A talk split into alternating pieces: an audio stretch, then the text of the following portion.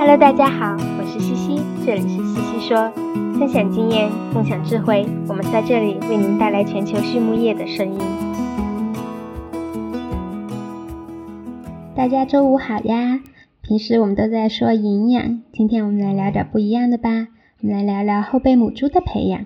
今天这一期西西说 s p i n e t 嘉宾是来自我的母校美国普渡大学的年轻老师，动物繁殖生理学教授 Dr. Kara Stewart。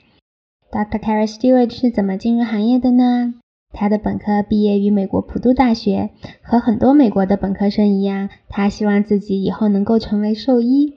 结果呢，没想到兽医院没申请成功，因为美国的兽医院确实是非常的热门。于是呢，他去了北卡州立大学读硕士研究生，想要给自己的简历锦上添花，然后回来再继续申请兽医院。结果没想到，他师从 Dr. Billy Flowers 做了猪的生殖生理方向，觉得非常有趣。结果一路硕博读下来，就再也没有回头过。博士毕业之后，Stewart 教授留在北卡大学任教两年，然后六年前又回到了母校普渡大学做老师。那么我们聊到后备母猪的培育，就一定离不开公猪刺激这个话题。公猪刺激在后备母猪培育中是非常重要的一环。Stewart 教授认为最佳的公猪刺激方案是什么呢？他分享啊，公猪刺激包括了全方位接触，就是我们说的 full contact exposure，或者是隔栏接触 fence line exposure。那么对于后备母猪而言，公猪刺激与刺激成年母猪或者断奶母猪的发情是不一样的。对于后备母猪，全方位接触是让它达到出勤期的关键因素，需要保证后备舍的每一头母猪每天与公猪全方位接触十五分钟。同时啊，加拿大阿尔伯塔大学的学者曾经做过一个研究，想看看把公猪带去见母猪，还是把母猪带去见公猪的诱导效果好。结果发现后者效果更佳，出勤更早，更容易发情。那么根据上面这些关键点，阿尔伯塔大学的研究人员就设计出了一套查情系统，叫做 “bear 系统，也就是公猪接触区 b o r Exposure Area）。具体的细节大家可以到微信公众号的文章里有延伸阅读的连接。那么这套系统非常有效，不过呢，从管理角度来说，它对空间设备的要求都更高。所以要根据猪舍和设施的具体情况来看是否适用。另外呢，有研究发现，如果对后备母猪进行持续的公猪刺激，反而会产生反作用。如果公猪一直在母猪身边的话，那它就会对公猪免疫，从而延缓出情。所以总结一下，最佳的方案是每头母猪每天十五分钟全方位接触。那关于最佳配种体重、日龄以及发情次数呢？Stewart 教授分享，这方面的研究其实已经有很多年没变过了。那根据现有的数据，我们还是认为后备母猪最佳的配种体重在一百三十五千克左右，最佳的初配日龄应该在二百二十到二百二十五日龄之前。如果它们没有在二百二十五日龄之前配种的话，就可能不能最大化它们的繁殖潜力。另外呢，如果我们等到至少第二次发情时再配种，这样可以提高排卵率和窝产活仔率。所以做好发情记录至关重要，需要记录下 heat no service，也就是说发情未配种的次数，确保后备母猪在配种前已经有过发情。另一方面，后备母猪从宽敞的自由活动的后备舍大栏转移到狭小的配种限位栏，不可避免会产生应激反应，因为由奢入俭难嘛。所以我们要让它们提前适应环境。Stewart 教授建议，提前两到三周就可以在后备舍准备一些限位栏，让猪减少应激，并且学习如何采食、饮水。否则的话，有时候有的后备母猪即使有了第一次发情，但转移之后却停止发情，可能就是与没适应环境相关。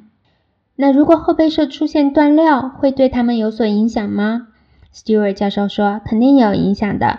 我们分两个方面来说。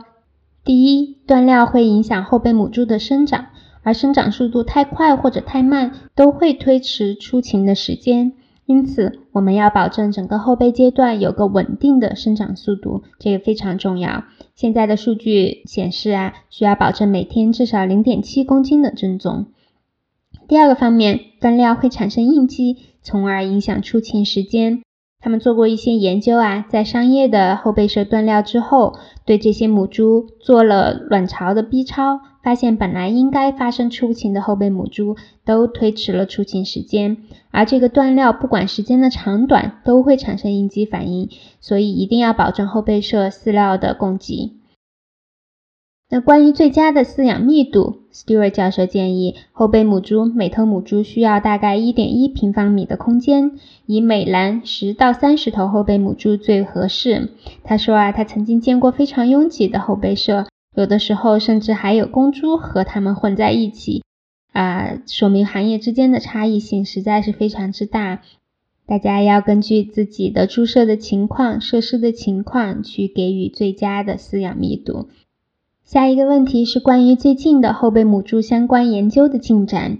Stewart 教授说：“其实吧，有一段时间后备母猪的研究似乎都被大家遗忘了，所以我们现在用的很多数据其实都比较老了。但是他认为呢，后备母猪的培育对于母猪生长繁殖性能的重要性不应该被忽视。”那么去年呢，有两位加拿大的学者发表了一篇关于后备母猪培育以及其对母猪终身性能的综述，很好的总结了过去二十年这方面的数据。啊，综述的连接在我的微信文章里，大家可以过去看一看。